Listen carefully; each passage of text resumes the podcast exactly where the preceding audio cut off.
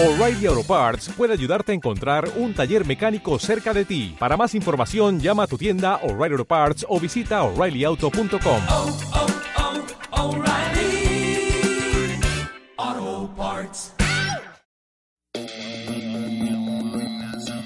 Mañana, 18 de septiembre de 2013, se cumplirán siete años de la segunda desaparición forzada de Jorge Julio López. De la segunda desaparición forzada de Jorge Julio López. El 18 de septiembre del año 2006, una noticia sacudía al país. Ese mismo día, se producirían los alegatos de la querella en el juicio contra Miguel Echecolat y otros exmilitares acusados de participar en el genocidio de la última dictadura militar. Julio López era un testigo clave en el caso. A partir de ese día, Nada más se supo nada más se supo de él. Nada más se supo de él. Nada más se supo de él. López había sido desaparecido por primera vez el 21 de octubre de 1976 y mantenido secuestrado en diferentes centros clandestinos de detención. Uno de ellos a cargo de Miguel Echecolat, director de investigaciones de la provincia de Buenos Aires por esos años y mano derecha del represor Ramón Camps. Julio López había identificado a Chicolat durante su secuestro y a otros represores. Por eso, su testimonio era clave en el desarrollo de la causa.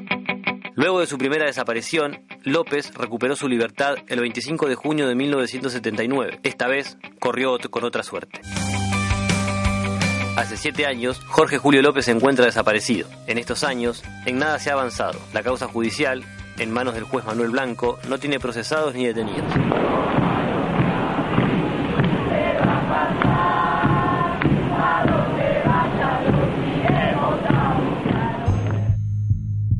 Desde las altas esferas del gobierno, que es el mismo que el del 2006, no se habla del tema, no se oye ni una sola declaración, ni una palabra, como si la causa no existiese, colaborando así con que la desaparición de López se haga olvido, y con ella sus denuncias.